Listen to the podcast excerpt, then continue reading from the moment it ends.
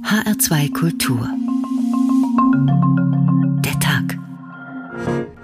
Heute mit Uwe Bernd. Guten Abend. Sobald irgendwie Schnee gefallen ist, sind wir losgestöbert als Kinder, klar. Und mitten in der Natur, da konnte man natürlich seiner Fantasie freien Lauf lassen. Mit bleichem Gesicht steht ein Kerl hinterm Haus.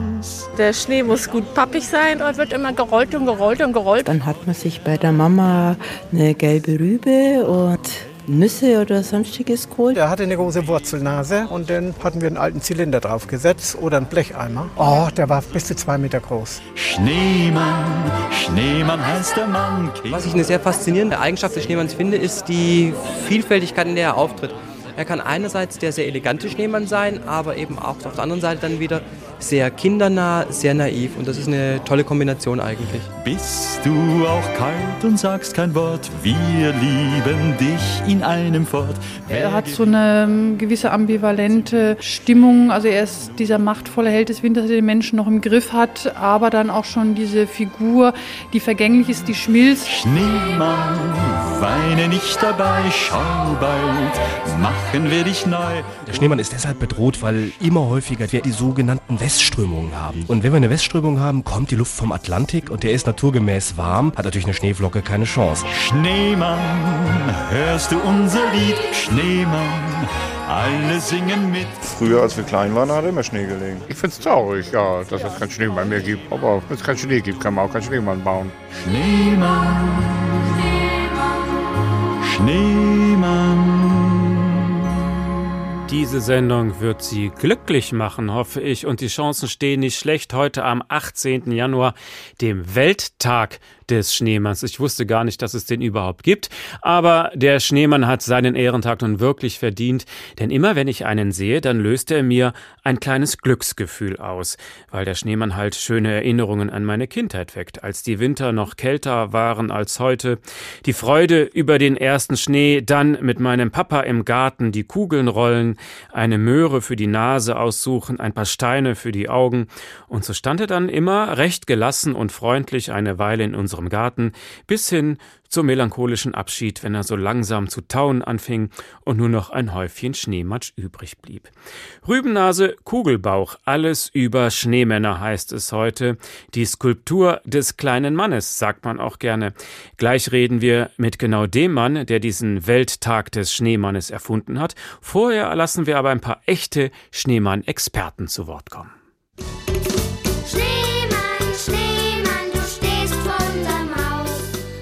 Man braucht Schnee, damit man die Schneekugeln machen kann. Man braucht eine Möhre, Kohle für die Augen und für den Mund und für die Knöpfe und einen Schal. Man braucht Kälte auf jeden Fall. Einen Besen und Stöcke als Arme und einen Hut. Wissen Lisa, Jonathan und Berkan aus Wiesbaden. Und los geht's. Ich baue den Schneemann immer mit meinem Vater. Ich baue ihn mit dem Luis, ist mein Freund. Ich baue den Schneemann mit meinen Brüdern und ein paar Freunden und mit meinen Eltern. Und das ist auch das Schöne am Schneemannbauen. Er entsteht immer mit anderen zusammen. Entweder zu Hause im Garten, im Park, auf dem Spielplatz oder dem Schulhof. Allerdings läuft es nicht immer reibungslos. Ich habe mal mit meinem Vater einen ganz großen Schneemann gebaut und dann wollte er die Kugel hochheben. Die ist ihm dann aus den Händen gerutscht und voll auf seinen Kopf gefallen. Also ich habe einmal einen Schneemann ge gebaut, da ist eine Maus rausgekrabbelt. Wir haben schon mal einen Schneemann gebaut und da haben wir immer für die Augen und für die Nase Nüsse genommen und da war wie ein kleiner Vogel und hat die Nüsse weggenommen. Schneemänner werden übrigens nicht nur in Deutschland gebaut. Auch Sandro, Julia und Wanda, die in der Schweiz nahe Luzern wohnen, bauen, wann immer Schnee liegt, mit ihren Freunden, Eltern oder Geschwistern einen Schneemann. Und auch sie erleben hin und wieder die Tücken des Schneemannbauens. Wenn man ihn aufgebaut hat, dass er dann wieder zusammenkracht, weil er nicht gut gebaut ist. Man hat es nicht genug festgedrückt. Oder wo habe ich einen Schneemann gemacht und dann ist er am nächsten Morgen nicht mehr da gewesen. Ja, wenn es zuerst kalt ist und nachher kommt die Sonne, dann schmilzt er wieder zusammen.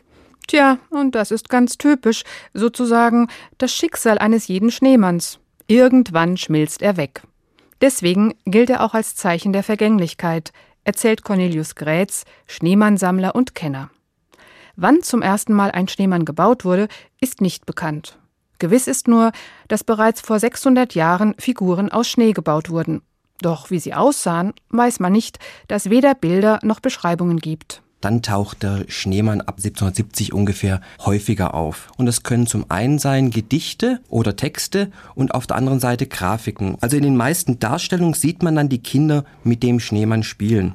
Man sieht, dass die Schneemänner sehr, sehr groß sind, also mindestens doppelt so groß häufig wie die Kinder selbst. Ich vermute, dass vielfach Erwachsene den gebaut haben für die Kinder und die Kinder haben dann letztendlich mit diesem Schneemann gespielt, ihn mit Schneebällen beworfen und ihn vielleicht auch mit verziert.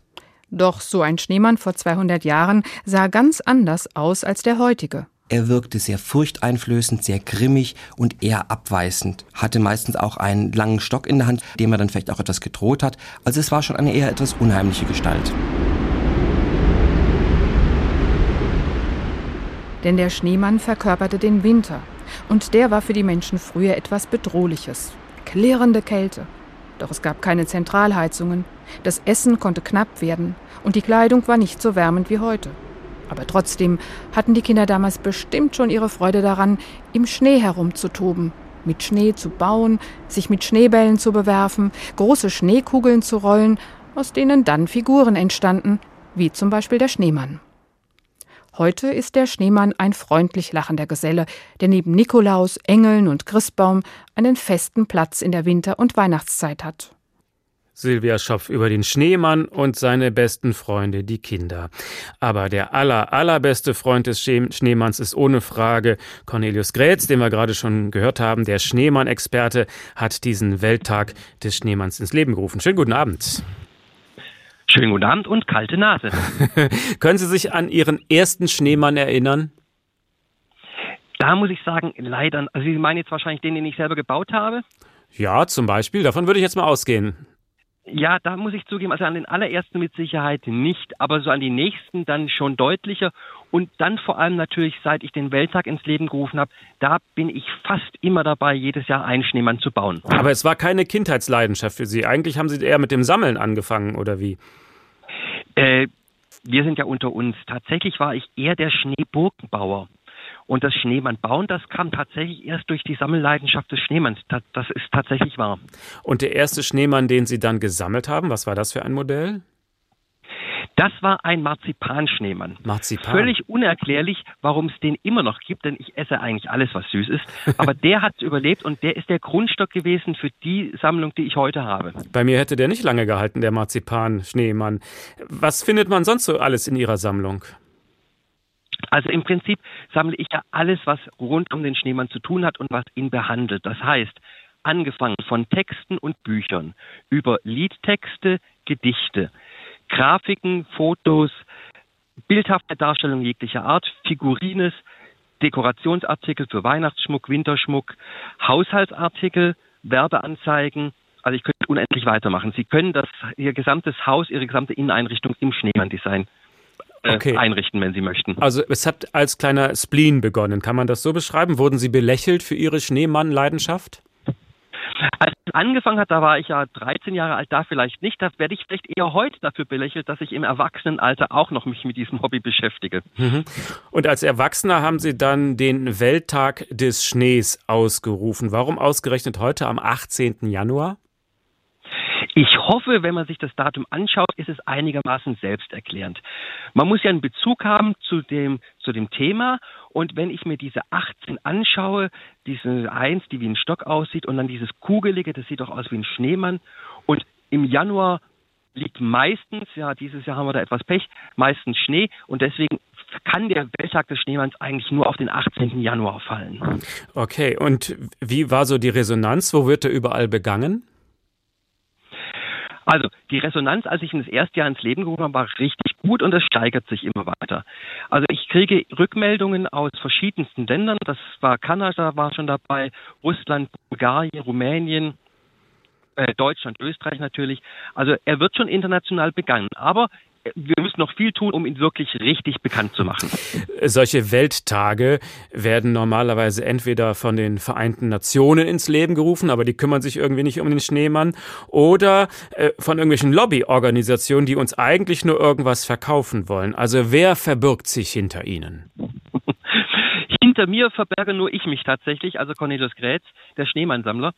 Äh, ja, ich möchte Ihnen was, also ich, ich möchte was von Ihnen und zwar möchte ich die Begeisterung für den Schneemann wecken.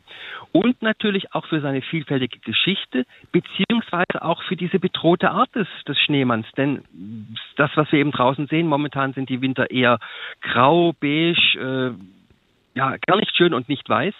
Und vielleicht kann man über diesen Welttag des Schneemanns auch darauf ein bisschen hinweisen, dass es eine Klimaerwärmung gibt, die uns auch hier in Mitteleuropa stark trifft. Das heißt, Sie haben durchaus auch ein politisches Interesse damit. Es geht nicht nur um Kitsch und schöne Kinderaugen. Also ich möchte den Welttag so offen halten, dass jeder ihn für sich nutzen kann, wie er es möchte, aber eine Verbindung herstellt zum Schneemann. Mhm. Das kann also in dem Fall sein eine Organisation, die für Trinkwasserprojekte arbeitet. Weil der Schneemann besteht ja nun mal aus Schnee und das ist ja zu 100 Prozent Wasser. Also ein wunderbares Vehikel im Prinzip, um dieses Thema zu transportieren. Wenn sich jemand für Kunst und Kultur interessiert, kann er den Tag nutzen oder eben auch für das Thema Klimaerwärmung. Also ich möchte damit nicht festlegen auf das Thema Politik oder Umweltschutz oder Kindererziehung, das soll jeder halten, wie er will, weil auch das diese Faszination für mich ausmacht des Schneemanns, dass er einfach ganz vielfältig ist in seiner Vorkommen und in seiner Darstellung. Aber Sie leben nicht davon. Sie haben einen bürgerlichen Beruf. Das ist für Sie kein großes Business, sondern nach wie vor ein liebenswürdiges Hobby. Zum Beispiel haben Sie eine Wanderausstellung entwickelt. Was kann man denn da so alles sehen? Also die Wanderausstellung, und da war ich heute, da habe ich den Tag heute zugebracht, ist momentan in Neu-Ulm. Äh, wir versuchen hier die Kultur- und Entwicklungsgeschichte des Schneemanns darzustellen. Nochmal aufzuzeigen, was waren eigentlich die Anfänge des Schneemanns, wie sah der in seinen Anfangsjahren aus, und das hatten wir in der Vorberichterstattung schon ein bisschen gehört, dass er da deutlich grimmiger war als heute, und dann eben seine Entwicklung zu diesem Everybody's Darling, diesem etwas naiven, aber dafür sehr sympathischen, kugeligen Gesellen, den wir heute weltweit finden können. Was würden Sie sich noch wünschen für so eine Ausstellung? Kann man Ihnen Schneemänner vorbeibringen? Wie kommen Sie an Ihre Exponate? Also natürlich durchforste ich das Internet oder auch Antiquitätengeschäfte nach neuen Schneemännern, aber Sie werden lachen. Ich kriege tatsächlich immer wieder Anrufe oder auch unverlangte Pakete zugesendet von Leuten, die selber Schneemänner gesammelt haben und jetzt sich davon lösen wollen. Ich habe auch schon Schneemannsammlungen tatsächlich ererbt. Äh, weil die Leute einfach hoffen, dass sie bei mir wieder eine neue Heimat finden und das tun sie auch. Also über diesen Weg kriege ich sehr viele Schneemänner mittlerweile und auch in den Ausstellungen werden tatsächlich dann an, den, an der Ausstellung oder an der Museumstheke äh, Objekte für mich abgegeben. Also es ist offensichtlich ein Thema, das tiefe Emotionen weckt. Können Sie das erklären? Das hängt, glaube ich, aus, also hängt an zwei Faktoren. Das eine ist natürlich, dass, glaube ich, in jedem Menschen von uns so eine kreative Ader steckt. Bei dem einen ist sie mehr oder weniger ausgeprägt. Aber sobald wir etwas Formbares in die Hände bekommen, fangen wir doch da an, an zu gestalten. Wenn wir beispielsweise telefonieren und es liegt ein Zettel und ein Stift neben uns, fangen wir an häufig zu kritzeln und so kleine Skizzen zu machen. Und wenn der erste Schnee fällt, ist fast so ein Reflex, dass wir irgendwo Schnee zusammen äh, greifen, zu einer Kugel formen und entweder den Ball werfen oder eben, wenn wir Zeit haben und Lust und Muße, dann auch diesen Schneemann bauen. Also dieses Gestalterische steckt, glaube ich, ganz tief in uns Menschen einfach drin. Und wenn ich jetzt wieder die Gesichter gesehen habe von vor allem den älteren Besuchern jetzt in der Ausstellung, die gucken sich diese Objekte an und fühlen sich in ihre Kindheit zurückversetzt. Und wir haben auch in der Ausstellung Bilder das ist jetzt kein schönes Thema, aber so Kriegsbilder, so Kameradschaftsbilder, wo sich äh, Gruppen fotografiert haben. Man sagt dann auch in, in solchen sehr schweren Zeiten haben erwachsene Männer angefangen, Schneemänner zu bauen. Wahrscheinlich auch so ein bisschen die Flucht vor der Wirklichkeit, sich wieder in diese unbeschwerten Kindertage hin, hinein zu versetzen. Und ich glaube, das macht dieses emotionale Thema Schneemann aus. Nur mit echten Schneemännern ist es in der Ausstellung natürlich irgendwie schlecht machbar. Die lebenden Schneemänner oder wünschen Sie sich noch einen Eiscontainer für die Ausstellung oder sowas? Das würde ich tatsächlich, also wenn ich mal mein, wenn ich es mal schaffe, mein eigenes Museum zu haben, dann werden da sicherlich auch Kühlschränke mit Glastüren drinstehen, so wie man es aus Supermärkten kennt. Und da darf dann der Schneemann auch dauerhaft überwintern. Wobei man, es, es gab so ein Projekt schon mal von der TU Berlin im Jahre 2003. Die haben versucht, einen Schneemann über den Winter zu retten, äh, über den Sommer zu retten. Die Möhren sehen danach nicht besonders gut aus. Also die schaffen es nicht. Der Schneemann selbst ja, aber die Möhre, die sollte man auswechseln. Ah, das ist ja was, wirklich, was ich noch nicht wusste. Der Schnee kann es schaffen, die Möhre aber wird verkümmern. Cornelius Grätz, der Erfinder des Welttages des Schnees, heute am 18. Januar. Feiern Sie diesen Tag heute noch ein bisschen? Also wir haben heute den Tag im Museum zugebracht. Da waren Besuchergruppen dabei, es wurde gebastelt. Das war schon mal eine ganze Menge. Dann habe ich heute das ein oder andere Interview auch noch führen dürfen. Und jetzt geht erstmal nach Hause und dann muss ich mal gucken, ob ich meinen Kartoffelbrei oder die Klöße vielleicht in Form des Schneemanns dann gestalte. Wird es Ihre Ausstellung auch mal in Hessen geben? Ich hoffe doch. Wir waren schon mal mit Museen im Gespräch, das hat sich dann aber leider zerschlagen. Aber tatsächlich fehlt mir in der Deutschlandkarte Hessen auf jeden Fall als Ausstellungsort. Also falls es Museen gibt, die dem Schneemann ein Sonderthema im Winter widmen möchten. Ich bin offen und würde mich sehr freuen, auch mal ins Appleboyland zu kommen. Vielen Dank für das Gespräch, Cornelius Grätz. Und jetzt würde es natürlich Zeit, auch den Schneemann mal persönlich zu Wort kommen zu lassen. Hans-Christian Andersen, der Schneemann. Es knackt in mir. So herrlich kalt ist es, sagte der Schneemann. Der Wind kann richtig Leben in einen hineinbeißen. Und wie die Glosende dort glatzt. Es war die Sonne, die er meinte. Sie war gerade dabei unterzugehen. Sie soll mich nicht zum Zwinkern bringen. Ich werde schon meine Brocken festhalten. Es waren zwei große dreieckige Dachsteinbrocken, die er als Augen hatte. Der Mund war ein Stück einer alten Harke, darum hatte er Zähne. Er war unter dem Hurrageschrei der Jungen geboren, von Glockenklang und Peitschenknall der Schlitten begrüßt worden. Die Sonne ging unter, der Vollmond ging auf, rund und groß klar und herrlich in der blauen Luft. Da haben wir sie wieder, von der anderen Seite, sagte der Schneemann. Er glaubte, dass es die Sonne sei, die sich wieder zeige. Ich habe sie abgewöhnt zu glosen. Nun kann sie dort hängen und leuchten, damit ich mich selber sehen kann. Wüsste ich nur, wie man es anfängt, um sich zu bewegen. Ich möchte so gerne den Ort verändern. Könnte ich es, so würde ich jetzt hinappend auf dem Eis gleiten, wie ich es die Jungen tun sah aber ich verstehe nicht zu laufen. Weg, weg, kläffte der alte Kettenhund. Er war etwas heiser, das war er geworden, seit er Stubenhund war und unter dem Ofen lag. Die Sonne wird dich wohl laufen lehren.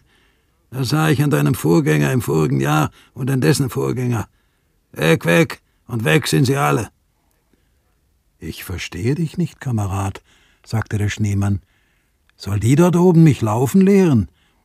Er meinte den Mond. Ja, sie lief ja freilich zuvor, als ich sie fest ansah. Nun schleicht sie von einer anderen Seite heran. Du weißt gar nichts, sagte der Kettenhund. Aber du bist ja auch eben erst aufgekleckst. Was du jetzt siehst, heißt Mond. Was ging, war die Sonne. Die kommt morgen wieder. Sie lehrt dich wohl in den Wallgraben hinabzulaufen. Wir bekommen bald Witterungswechsel. Das kann ich an meinem linken Hinterbein bemerken. Es sticht darin. Wir bekommen einen Witterungswechsel.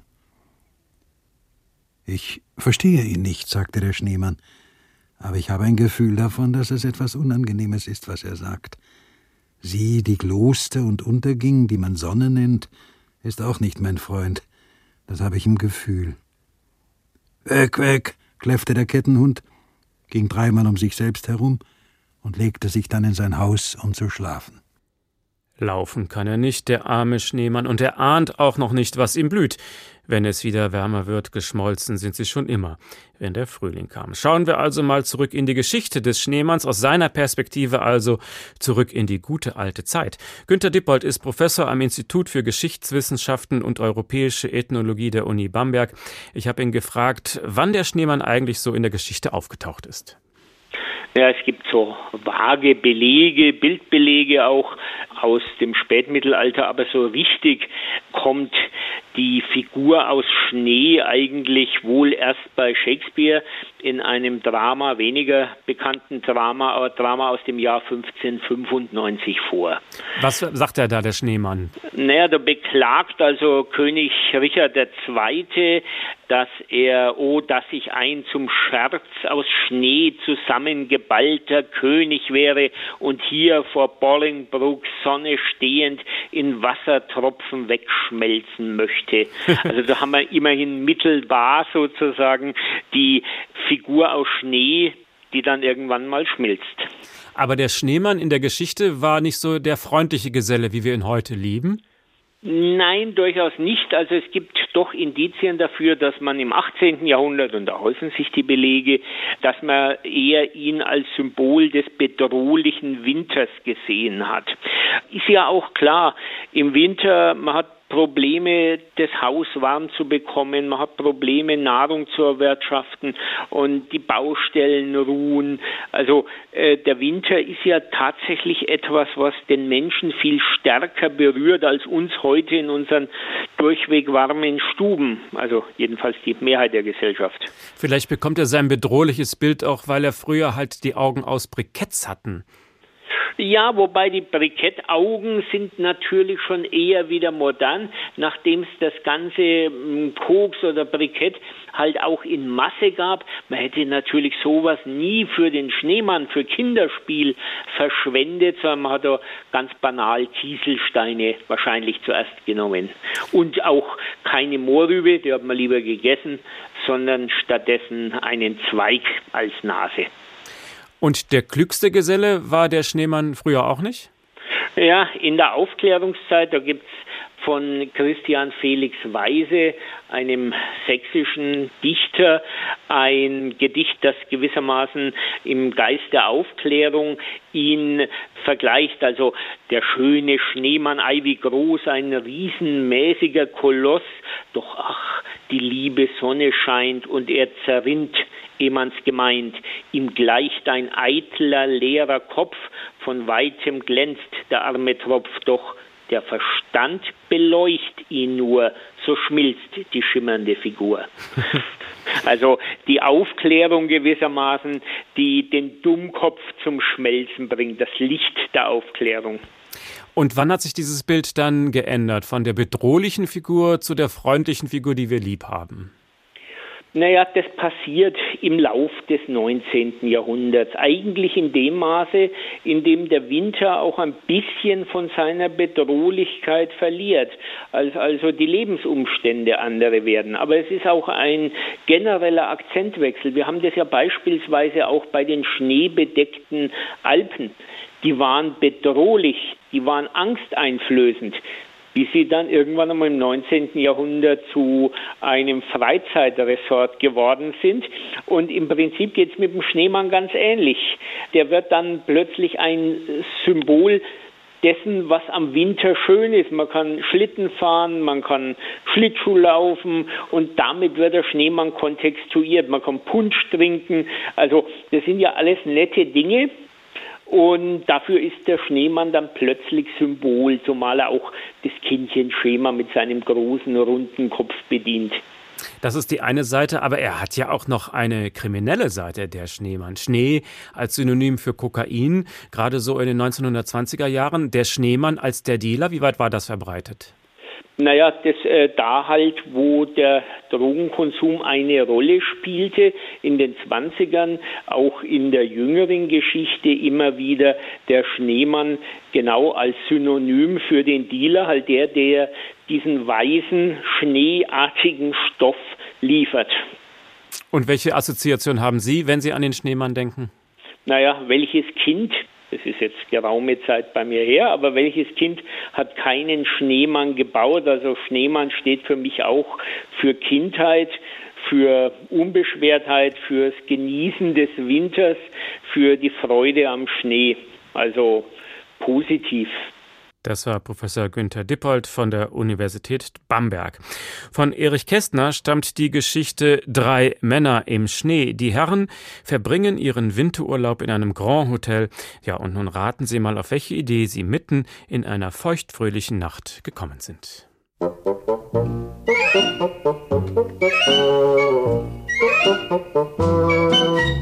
Sie erhoben sich mühsam und gingen leise schwankend aus dem Hotel hinaus. Die klare, kalte Gebirgsluft verschlug ihnen den Atem. Sie standen verwundert im tiefen Schnee. Über ihnen wölbte sich die dunkelblaue, mit goldenen und grünen, silbernen und rötlichen Brillantsplittern übersäte Riesenkuppel des Sternenhimmels. Am Mond zog ein verlassenes weißes Wölkchen vorüber. Sie schwiegen minutenlang. Aus dem Hotel klang ferne Tanzmusik. Herr Kesselhut räusperte sich und sagte Morgen wird's schön. Männer neigen ergreifenden Eindrücken gegenüber zur Verlegenheit. So kam es, dass Hagedorn erklärte So, meine Herrschaften, jetzt machen wir einen großen Schneemann. Und Schulze rief Ein Hundsfott, wer sich weigert. Marsch, marsch. Anschließend setzte eine rege Tätigkeit ein. Baumaterial war ja genügend vorhanden. Sie buken und kneteten eine Kugel, rollten sie kreuz und quer durch den Schnee, klatschten fanatisch auf ihr herum, deformierten sie ins Zylindrische, rollten den unaufhörlich wachsenden Block noch einige Male hin und her und stellten ihn schließlich, als er ausreichend imposant erschien, vor die kleinen Silbertannen, die gegenüber vom Hoteleingang jenseits des Fahrweges den Park flankierten.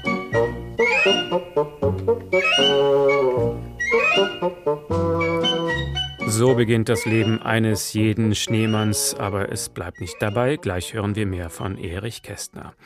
Rübennase und Kugelbauch, alles über Schneemänner. Und jetzt wollen wir dem Kerl mal wissenschaftlich genauer unter die Lupe nehmen. Woraus besteht denn nun wirklich der Schneemann? Und wir lernen, Schnee ist noch lange nicht gleich Schnee. Auf die Kristalle kommt es an. Let it snow, let it snow, let it snow. Schneeflocken sind Eiskristalle, die in einer bestimmten Form angeordnet sind, wie sie sich natürlich in der Atmosphäre bilden. Es beginnt hoch oben in der Atmosphäre, bei Temperaturen weit unter Null, wenn es aber trotzdem genügend Wasserdampf gibt. Dann bilden sich winzige Schneekristalle, die nach unten fallen.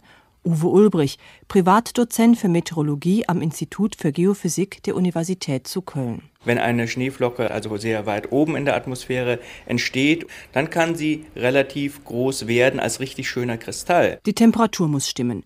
Minus 12 bis minus 22 Grad, so mögen es die sechsstrahligen Bilderbuch-Schneesterne. Wird es kälter, entstehen Nadeln, winzig kleine Stecknadeln aus Eis. Nadelförmig wird der Schnee aber auch, wenn es für die schönen Sechsstrahler zu warm wird. Die Kristalle wachsen auf dem Weg zur Erde, jedenfalls solange es friert. Vielleicht drei oder fünf Millimeter werden sie groß, unter Idealbedingungen auch größer. Der einzelne Kristall kann so bis zu einer Größenordnung von einem Zentimeter Durchmesser werden. Meist kommen nicht einzelne Schneekristalle auf dem Boden an, sondern Flocken, das heißt Verbände aus vielen Kristallen. Mehr als 100 können sich beim Herabfallen zusammenschließen. Dann sind die Schneeflocken drei Zentimeter groß. Snow, snow. Ein Schneekristall fällt zu Boden. Anfangs beginnt er als Plättchen. An dessen Enden lagen sich dann immer neue Kristallplättchen an. Bei seinem Fall durch die Luft kommt er aber durch Zonen, wo es mal kälter, dann wieder wärmer ist. Mal ist die Luft feuchter, mal trockener. Das hat Folgen. Im Kalten wächst der Kristall schnell, wird es wärmer, wächst er langsamer. Wenn dann eine neue Wachstumsphase passiert, dann wachsen dann wieder an den Ecken weitere und so gibt es diese wunderschöne feinkristalline Struktur. Steigt die Temperatur über Null, schmilzt er und es regnet bei uns. Die Form des Kristalls hängt also von der Fallstrecke ab, von Feuchtigkeit und Temperatur. Das variiert von Ort zu Ort, von Schneeflocke zu Schneeflocke. Deswegen gleicht kein Kristall dem anderen. It snow, let it snow, let it snow. Dagmar Röhling über die Entstehung der Kristalle. Okay, dass sich Meteorologen damit befassen, das liegt auf der Hand. Aber auch Professor Harald Garke darf ich als Schneeforscher vorstellen. Der ist aber eigentlich vom Hause aus Mathematiker an der Universität Regensburg. Schönen guten Abend. Ja, schönen guten Abend. Was ist denn bitte schön für einen Mathematiker das Spannende am Schnee? Ja, zunächst mal sind die wunderschön. Also wenn man äh, Schneekristalle betrachtet, also über diese äh, Formen, die also äh, sechsstrahlig sind, äh, schön symmetrisch äh, sind, äh, die Vielfalt von Schneekristallen wurde ja schon angesprochen. Das, das fasziniert mich. Und wir Mathematiker wollen natürlich auch mit, äh, mit Formeln solche Dinge beschreiben. Und das Mhm. äh, ist, äh, ist äh, meine Tätigkeit. Ja. Gibt es sowas wie eine Weltformel für den Schnee? Äh, es gibt drei Formeln, die möchte ich Ihnen vielleicht ersparen, aber die, Eine vielleicht. Das, eine vielleicht, ja. Also V für die Geschwindigkeit ist gleich äh, Kappa Gamma und äh, da steckt irgendwie das äh, das äh, sechsstrahlige des Schneekristalls. V ist gleich Kappa Gamma. Können Sie das in drei einfachen Sätzen erklären? Ja, wir müssen, also es gibt ja ganz viele verschiedene ähm, Kristalle, auch. Nicht, nur Schneekristalle, sondern auch andere. Und die müssen äh, wir, wir beschreiben. Und im Kappa Gamma steht eben halt drinne, ist jetzt eben halt der Schneekristall vielleicht ähm, ähm, ist der Kristall vielleicht ähm, äh, sechsfach angeordnet, äh, Metalle sind oft vierfach. Und äh, das äh, äh, geht da ein. Auch die zum Beispiel die die die Krümmung des äh, Kristalls geht da ein und V ist einfach die Geschwindigkeit. Und dann hängt das das hängt alles in auf einer bestimmten Art und Weise zusammen und äh, dafür haben wir Formeln entwickelt. Okay, aber wenn sich jetzt jede Schneeflocke auf der Welt nach ihrer Formel richtet, warum ist dann jedes Kristall ein Original? Jedes Kristall ist ein Original, weil wir ja diese ähm, diese besondere Geschichte der äh, Schneekristalle haben. Äh, wir haben das äh, in dem Beitrag vorhin gehört. Schneekristalle bilden sich in der Atmosphäre und haben einen langen Weg äh, hinter sich. Und auf diesem Weg äh, ändern sich die physikalischen Bedingungen. Wie gesagt wurde, mal ist es äh, äh, kälter, mal ist es wärmer, mal ist es feuchter, mal ist es trockener. Und äh, das kann man eben halt alles mit Hilfe dieser Formeln äh, beschreiben. Und wir machen Computersimulationen, wo wir genau diesen Weg äh, äh, nachbilden. Das mal wärmer werden lassen, mal wieder kälter werden lassen, feuchter werden lassen. Und je nachdem, wie wir das, ähm, das einstellen, wächst der Schneekristall ganz anders. Das heißt, Sie rechnen das nach. Sie stellen sich eine Schneeflocke vor oder ein Schneekristall. Eine Flocke sind viele Schneekristalle, habe ich heute schon gelernt. Ja. Und auf dem Weg von Frau Holle äh, auf den Boden nach Hessen rechnen Sie die und die ähm, Windgeschwindigkeit, die und die äh, Temperatur und so weiter und so fort. Also es sind sehr komplexe Rechenmodelle, was Sie da machen. Das sind sehr komplexe Rechenmodelle. Aber mit diesen Rechenmodellen könnten wir das dann eben halt auch, äh, wir könnten auch in, in Frankfurt eben halt Schneekristalle im Sommer wachsen lassen im Computer, ja. Mhm. Für Sie hat das aber die Betrachtung eines Kristall- Kristalls auch was sehr Ästhetisches. Gibt es sowas wie schönen Schnee und weniger schönen Schnee? Ja, also der schöne Schnee ist der, den äh, wir äh, eben auch ähm, im, im, im Winter dann eben halt viel zur Dekoration benutzen, der weit verzweigte ähm, äh, Schnee, viele Strahlen, die sich dann wieder äh, äh, verzweigen. Es gibt aber auch ganz, äh, ganz langweiligen Schnee, also wenn die Luft Feuchtigkeit also immer sehr, sehr gering ist, dann äh, bilden sich einfach nur sechseckige Plättchen, die immer größer und größer werden. Oder es entstehen einfach wirklich Nadeln, wie auch in dem Beitrag, äh, den wir, ähm, den wir vorhin gehört haben. Und äh, das sind also wirklich wie äh, kleine äh, Stecknadeln. Und wenn die runterkommen und einem treffen, dann kann das schon pieksen auch. Ja, also das sind, würde ich sagen, das, also diese Platten und diese Nadeln sind die langweiligen und die schön verzweigten, äh, die, ähm, die fände ich jetzt schöner. Ja. Und das ist regional unterschiedlich. Also wo findet man den spannendsten Schnee und wo ist der Schnee eher langweilig? Ja, in der Antarktis ist zum Beispiel sehr, sehr ist, die Luftfeuchtigkeit nicht hoch, da würde man eher diese, äh, diese Plättchen äh, finden. Ich hätte gedacht, da ist es am wildesten, das Temperament, das Klima, die Temperatur, da ist der Schnee am spannendsten. Genau andersrum. Ja, äh, also es gibt ähm, ne- ähm, eine Reihe äh, Forscher, die eben halt Schneekristalle ähm, äh, fotografiert haben und also ähm, Sapporo in Japan ist zum Beispiel ein guter Ort, um Schneekristalle zu fotografieren, ja. Das klingt ja fast so, als könnten Sie bei Wetten das auftreten. Zeig mir eine Handvoll Schnee und ich sag dir, woher er kommt. Naja, also das äh, darauf würde ich jetzt, darauf würde ich nicht, äh, würde ich mich nicht, äh, würde ich mich nicht einlassen. Das ist doch, äh, ähm, da gibt's, da gibt es dann doch so viele Geschichten zu erzählen, dass ich die, äh, dass ich die nicht alle äh, nachvollziehen könnte. Also lieber nicht wetten das. So komplex sind die Rechenmodelle dann doch noch nicht, okay. Aber können Sie uns erklären, warum zum Beispiel frischer Schnee so knirscht, wenn man drauf spazieren geht? Kann man das mathematisch erklären? Das kann man äh, physikalisch erklären. Also wenn man hat, also der, der frische Schnee äh, ist ja noch so schön äh, weit äh, äh, verzweigt. Und äh, da passt also zwischen äh, den äh, Schneekristallen viel Luft. Und wenn man eben halt da drauf tritt, dann wird die rausge äh, presst und eben halt auch diese Ärmchen brechen ab. Und das macht eben halt ähm, dann dieses, dieses Knirschgeräusch. das ist kennt. das Geräusch der abbrechenden Ärmchen, okay. Genau, das Geräusch der Ab, wenn Sie das so sagen möchten, ja. das klingt ja schrecklich. äh, eigentlich forschen Sie ja mit Kristallen eher im Metallbereich. Ähm, da gibt es auch viele Anwendungsmöglichkeiten, logisch. Äh, gibt es auch beim Schnee, bei Schneekristallen irgendwelche Anwendungsmöglichkeiten bei Ihrer Forschung? Ja, jein, würde ich sagen. Also ich habe mit ähm, mit äh, Kollegen aus Stuttgart zusammengearbeitet, die wollten Wettermodelle besser äh, machen, indem sie äh, verstehen, wie eben halt un, äh, wie, wie, wie, wie Schnee wächst. Ja? Und äh, das hat also da schon, schon einen Einfluss gehabt. Also man kann eben halt äh, Wettervorhersagen mit, ähm, mit äh, Kristallsimulationen verbessern. Da hat man also äh, da hat man das Gefühl, dass man tut was Sinnvolles. Ja, oder könnte vielleicht ein Schneekanonenproduzent bei Ihnen Rat suchen, dass man den Schnee noch besser hinkriegt? Ja, ich hatte einen äh, Schneekanonenproduzenten ähm, schon mal hier im Büro sitzen. Äh, man muss dazu sagen, diese äh, Schneekanonen, die produzieren nur ganz langweiligen äh, Schnee. Das wird kein schön verzweigter, das sind eigentlich gefrorene Wasser, kleine gefrorene Wasserkügelchen und äh, da habe ich mich dann nicht drauf, äh, drauf eingelassen. Das ich ist unter Ihrem Niveau Schnee. oder was? Aber warum wäre das nicht gerade die Herausforderung? Der Nobelpreis für die Schneekanone mit dem besten Schnee. Warum geht das nicht? Warum kann eine Schneekanone keinen anständigen Schnee produzieren? Ja, weil das schnell gehen muss, ja. Also der, der, der, das dauert ja nicht lange, bis eben halt der, äh, ähm, der das ähm, gefrorene Wasser dann am Boden liegt und äh, die der äh, äh Schneekristall, der eben natürlich wächst, der hat halt lange Zeit. Ja, also äh, ja, wie ein guter Wein braucht auch ein guter äh, Schneekristall eben halt seine Zeit. Ja. Guter Schnee ist wie guter Wein, wunderbar. Jetzt aber die wichtigste Frage an Sie, denn es ist der Welttag des Schnees, also äh, des Schneemannes. Welcher Schnee ist nun am besten geeignet, um einen wirklich guten Schneemann zu bauen? Um einen wirklich guten äh, Schneemann zu bauen, äh, braucht man eben äh, die richtigen Temperaturen. Es darf eben halt nicht, nicht zu kalt sein. Es muss eben halt so der, es muss so ein bisschen antauen, gerade dann backt der am, am besten. Das ist also die, ähm, die, die wichtigste Faustregel. Ja? Also nicht Schneemann bauen, wenn es zu kalt ist. Aber er darf auch noch nicht nass sein wahrscheinlich, oder?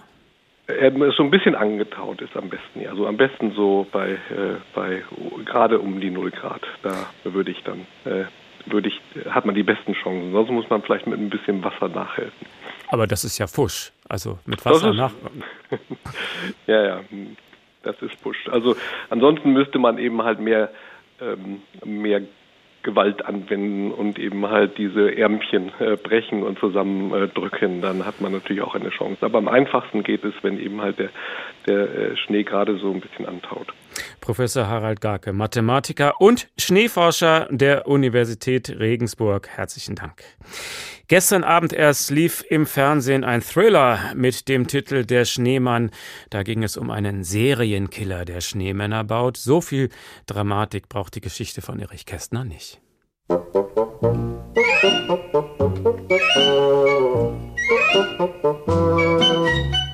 Die drei Männer schwitzten, aber sie waren unerbittlich und begannen nun den zweiten Teil des Schneemannes, seinen Rumpf zu bilden.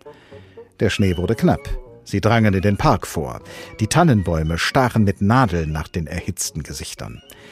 Schließlich war auch der Rumpf fertig, und schwer atmend hoben sie ihn auf den Schneesockel hinauf. Es gelang ohne größere Zwischenfälle. Herr Kesselhut fiel allerdings hin und sagte, der teure Smoking. Aber es focht ihn nicht weiter an. Wenn erwachsene Männer etwas vorhaben, dann setzen sie es durch, sogar im Smoking. Schließlich kam auch ein Kopf zustande. Er wurde auf den Rumpf gepflanzt. Dann traten sie ehrfurchtsvoll einige Schritte zurück und bewunderten ihr Werk. Der Gute hat leider einen Eierkopf, stellte Schulze fest. Das macht nichts, sagte Hagedorn. Wir nennen ihn ganz einfach Kasimir. Wer Kasimir heißt, kann sich das leisten. Es erhob sich kein Widerspruch. Dann zückte Schulze ein Taschenmesser und wollte sich die Knöpfe vom violetten Anzug schneiden, um sie Kasimir in den Schneebauch zu drücken. Aber Herr Kesselhut ließ es nicht zu und erklärte, das gehe keinesfalls. Deshalb nahm Hagedorn Herrn Schulze das Messer weg, schnitt mehrere Tannenzweige ab und besetzte Kasimirs Brust damit, bis er wie ein Gardehusar aussah. Kriegt er keine Arme? fragte Kesselhut. Oh nein, sagte Hagedorn. Kasimir ist ein Torso.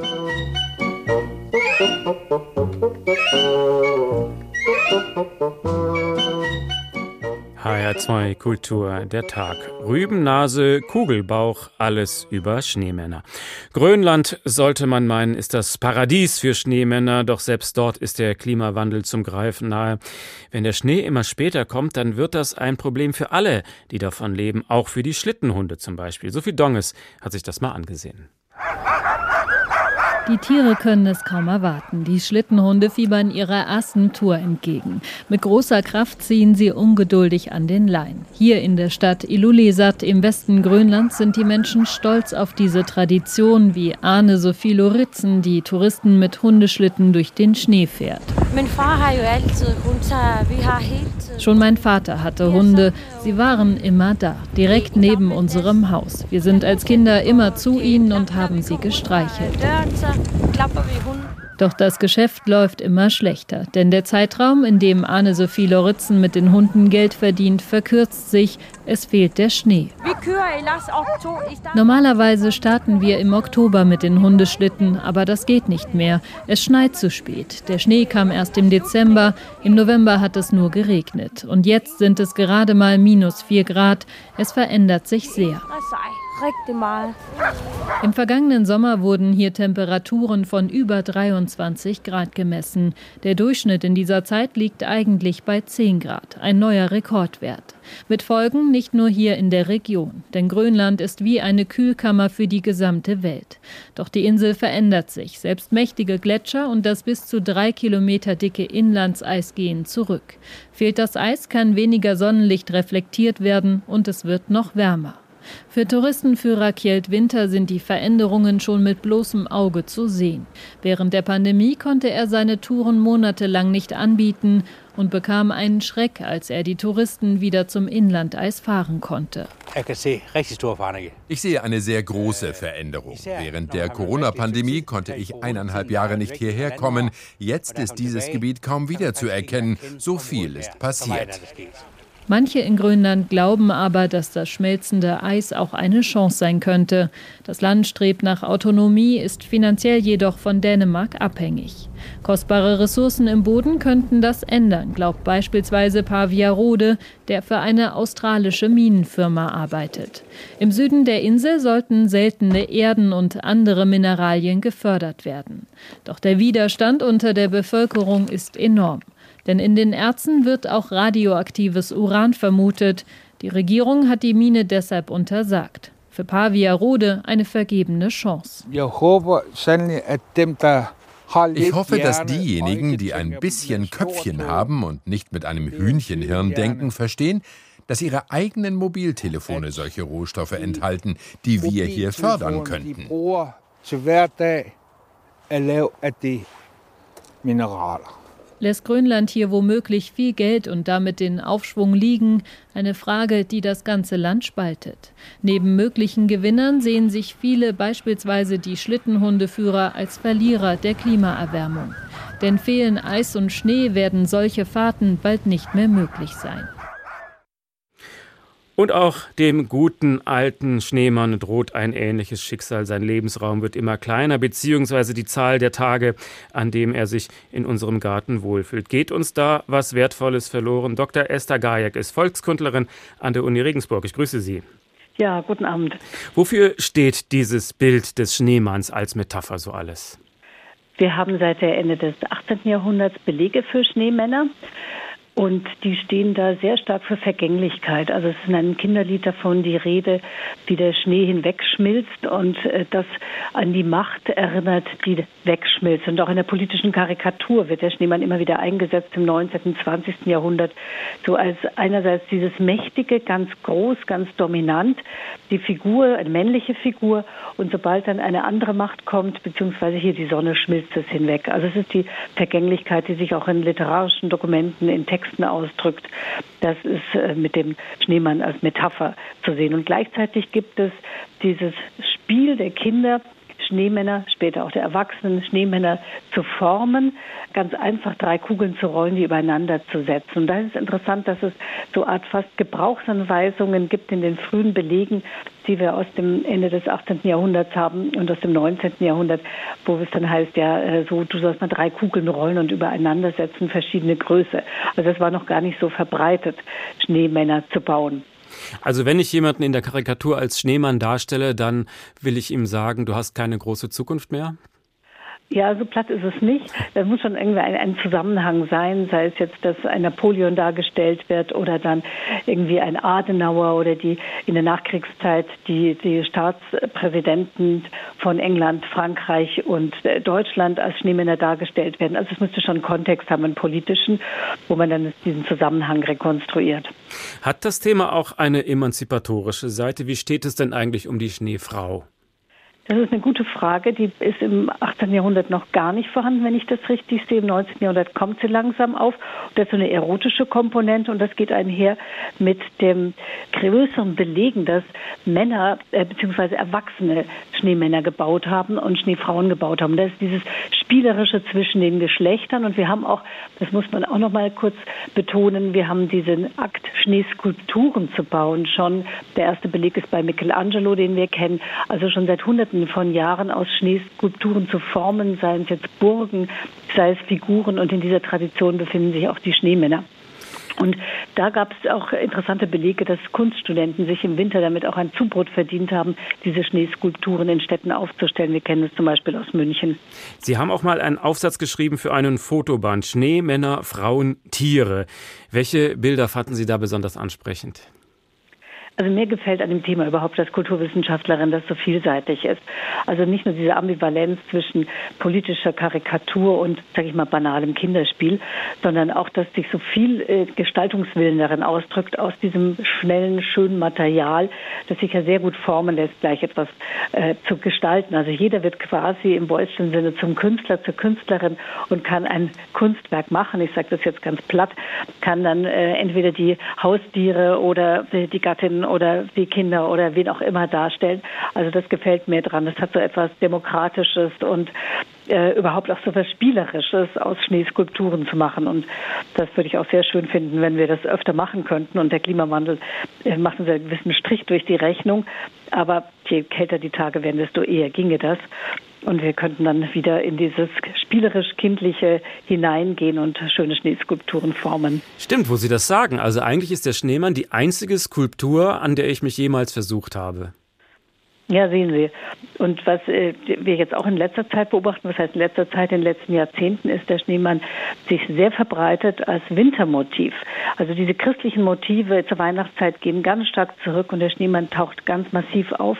Das hängt einfach damit zusammen, dass er nicht religiös geprägt ist, dass er über Monate eingesetzt werden kann, auch in der Dekoration der Schaufenster, überhaupt im ganzen Dekobereich dass das Tier sich so eine Gestalt herausgeformt hat, vielleicht auch wie das Rentier, das nicht religiös konnotiert ist und auf der ganzen Welt eingesetzt werden kann als Wintersymbol. Also ein Symbol, das Emotionen weckt, ohne dass es mit Botschaft überladen ist. Ja, genau. Und diese äh, Emotion weckt es auch dadurch, dass die Schneemänner im Gegensatz zu vor 200 Jahren wesentlich anders dargestellt sind, dass sie nicht mehr dieses angsterregende, fürchterliche Ausdrücken, was ihnen oft beigesellt wurde und auch buchstäblich ins Gesicht hineingeformt wurde, sondern dass sie dem Kindchenschema gehorchen. Mhm. Also weiche, runde Formen, große Augen und immer dieses kuschelige, süße Ausdrücken. Also da hat sich der Schneemann auch und auch die Schneefrau sehr verändert seit den letzten 200 Jahren. Ja, und die Bilder in diesem Fotoband, diese halbgeschmolzenen Schneemänner, die haben ja wirklich was vom Leiden Christi, die können einem wirklich leid tun. Also vielleicht mögen wir ihn auch deshalb, weil wir eben wissen, wie es enden wird? Also vielleicht dieses Mitleid, ja, das ist ein Zeichen der Vergänglichkeit, das doch sehr weltlich ist. Ja. Was wünschen Sie dem Schneemann zu seinem Ehrentag? Ach, ich wünsche uns allen mehr kalte Tage, viele schneereiche Tage, damit wir selber diesen Spaß des Bauens noch haben, der uns auch wieder zu Kindern werden lässt. Das war die Kulturwissenschaftlerin Dr. Estra Gajek von der Universität Regensburg. Herzlichen Dank.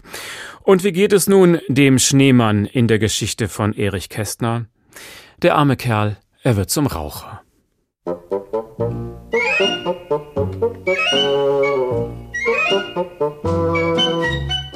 Dann verliehen sie ihm ein Gesicht. Als Nase verwandten sie eine Streichholzschachtel. Der Mund wurde von kurzen Zweigstücken dargestellt. Und als Augen benutzten sie Baumrinde. Kesselhut bemerkte kritisch, Kasimir braucht einen Chaco, damit man seine Glatze nicht sieht. Sie sind ein grauenhafter Naturalist, sagte Schulze empört. Wenn Sie Bildhauer geworden wären, hätten Sie Ihren plastiken Perücken aufgesetzt. Ich besorge morgen früh aus der Küche einen Konfitüreneimer, versprach Hagedorn. Den setzen wir unserem Liebling verkehrt auf. Da kann er den Henkel gleich als Kinnkette benutzen. Der Vorschlag wurde gebilligt und angenommen. Kasimir ist ein schöner, stattlicher Mensch, meinte Schulze hingerissen. Kunststück, rief Kesselhut. Er hat ja auch drei Väter. Zweifellos einer der beachtlichsten Schneemänner, die je gelebt haben, sagte Hagedorn. Das ist meine ehrliche Überzeugung. Dann riefen sie im Chor Gute Nacht, Kasimir. Und der Schneemann antwortete ganz laut Gute Nacht, meine Herren. Es war aber gar nicht der Schneemann, sondern ein Gast aus dem ersten Stock, der wegen des Lärms vor dem Hotel nicht hatte einschlafen können. Wütend knallte er das Fenster zu. Und die drei Väter Kasimirs gingen auf den Zehenspitzen ins Haus.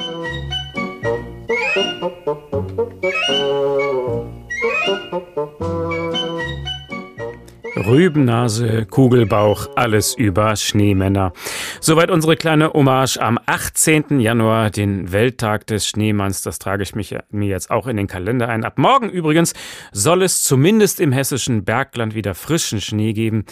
Sie wissen, wo Sie mich dann finden. Mein Name Uwe Bernd. Schönen Abend noch. Frosty the Snowman was a jolly happy soul with a corncob pipe and a button nose and two eyes made out of coal.